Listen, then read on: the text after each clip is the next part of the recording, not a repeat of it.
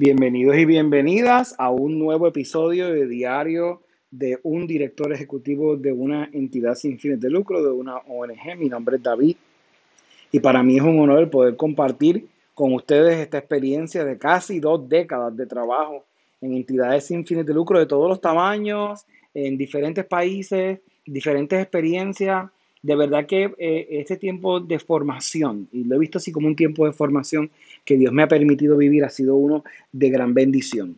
Y le digo que ha sido de gran bendición porque he podido crecer, porque he podido ver muchas cosas desde otra perspectiva. Eh, he podido tener una perspectiva eh, latina, he podido tener una perspectiva anglosajona, he podido tener una perspectiva un poco más internacional y ha sido eh, de gran, gran, gran bendición y de gran ayuda en este proceso. Y pues yo creo que eso me da eh, a mí la, autoridad para acompañar y para poder dar mi opinión eh, sobre los diferentes pasos, sobre los diferentes procesos que debemos estar viviendo en las organizaciones. Creo que uno de los retos más grandes es el, en el tema de la pandemia, ahora que, que la pandemia ha entrado en una fase agresiva, es el tema de la sobrevivencia. Al principio de la pandemia, la pregunta es cómo vamos a hacer que esto funcione, cómo vamos a recaudar fondos. Eh, empezamos a acostumbrarnos en cierto sentido, creamos nuevos programas, nos fuimos virtuales en muchas cosas. Eso fue interesante, fue bien chévere, pero ahora tenemos el reto increíble de cómo vamos a sobrevivir en un mundo tan complejo. Tenemos un gran por ciento, pues un por ciento considerable de entidades sin fines de lucro, de ONG, que han cerrado operaciones o que se fueron en una especie de descanso. Eh, y no porque quisieran, sino porque las circunstancias le obligaron a eso. Entonces, eh, si contamos dentro de esa operación a otro grupo de entidades que tuvieron eh, que disminuir sus procesos, tuvieron que disminuir sus programas, se vieron seriamente afectadas. A eso tenemos que añadir también organizaciones que sí han logrado sacar ventaja de sus programas, pero sufrieron grandes transformaciones en el proceso. Así que yo creo que es un tiempo de ajustes grandes y yo creo que todavía faltan. Eh, me gusta eh, parte de los análisis que hago eh, con las organizaciones que participo, es un análisis del presente de la organización versus una comparativa del mercado mundial, de la economía, de las organizaciones, de, las compañías, ¿no? organizaciones grandes, para ver el comportamiento. Tú no puedes comparar una entidad sin fines de lucro pequeña con una grande. Hay, muchas diferencias en el camino. Eh, diferencias positivas y, y diferencias no tan positivas. Eh, si tú me diriges a mí, ¿cuál probabilidad tiene una entidad sin fines de lucro grande a una pequeña a sobrevivir a impactos económicos o estos cambios drásticos de la economía? Yo le diré que las pequeñas tienen mejor probabilidad de sobrevivir que las grandes. Y tú dices, pero las grandes ya tienen un sistema, tienen una credibilidad. Sí, pero mientras más grandes, más difícil son los movimientos.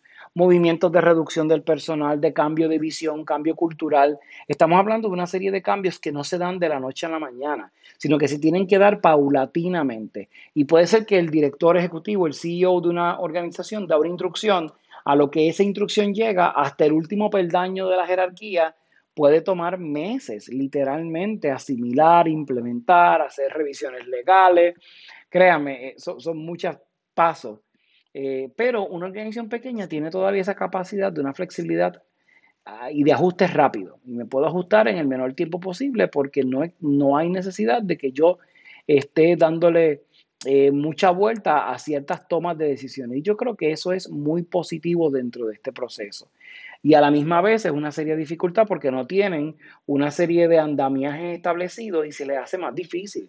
Muchas entidades pequeñas lo hacen pues por la caridad, por el amor al prójimo, eh, pero no tienen unos sistemas establecidos. Y si algo yo he aprendido en, en todos estos, años eh, administrando organizaciones es que tú necesitas tener sistemas Tú no necesitas decir tu organización recaudó tantos millones de dólares o tu organización tiene tantos millones de dólares en la cuenta tanta cantidad de propiedades para ver si tu organización es exitosa.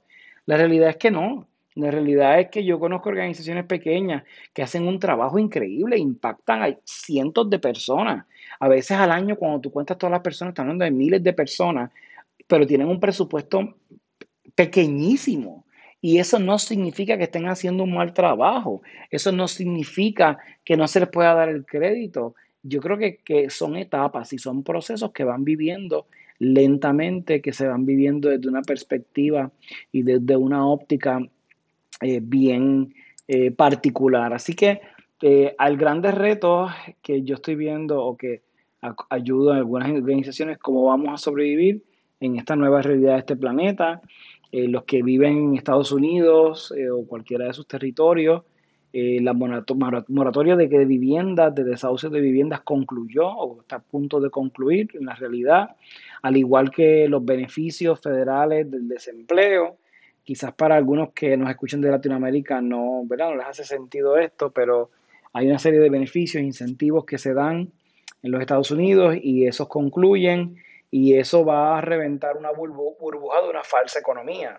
Eh, la gente estaba gastando y estaba comprando sobre un dinero que no era recurrente, sino que era limitado. Entonces, cuando eso ocurre, muchos de ellos no pudieron pagar sus casas, eh, atrasos en los préstamos. Estamos hablando de una cantidad de hipotecas, de, de, de casas que lamentablemente eh, no están o no van a poder cumplir con los, con los beneficios ¿verdad? De, de, mantener la hipoteca, así que van a tener que entregársela al banco o el banco se las va a quitar. Así que esa crisis puede despertar otra serie de crisis adicionales. Así que yo creo que, que hay oportunidades para seguir expandiendo, pero a la misma vez tenemos que estar vigilantes. Un buen director ejecutivo está vigilante a todo como los agricultores en los campos que no se dejan llevar nada más por lo que diga el del clima. No, estamos hablando de que hay otras variables que ellos consideran en el proceso y he aprendido tanto de ese proceso de los agricultores que, que lo he aplicado en mi día a día y hago un examen bastante amplio del cómo, del cuándo, del dónde, del por qué, para entonces fijar el rumbo o los próximos pasos en las organizaciones. Gracias por escuchar este segmento que se transmite los sábados, diario de un director de una ONG, de una entidad sin fines de lucro. Nos vemos la semana que viene. Bye bye.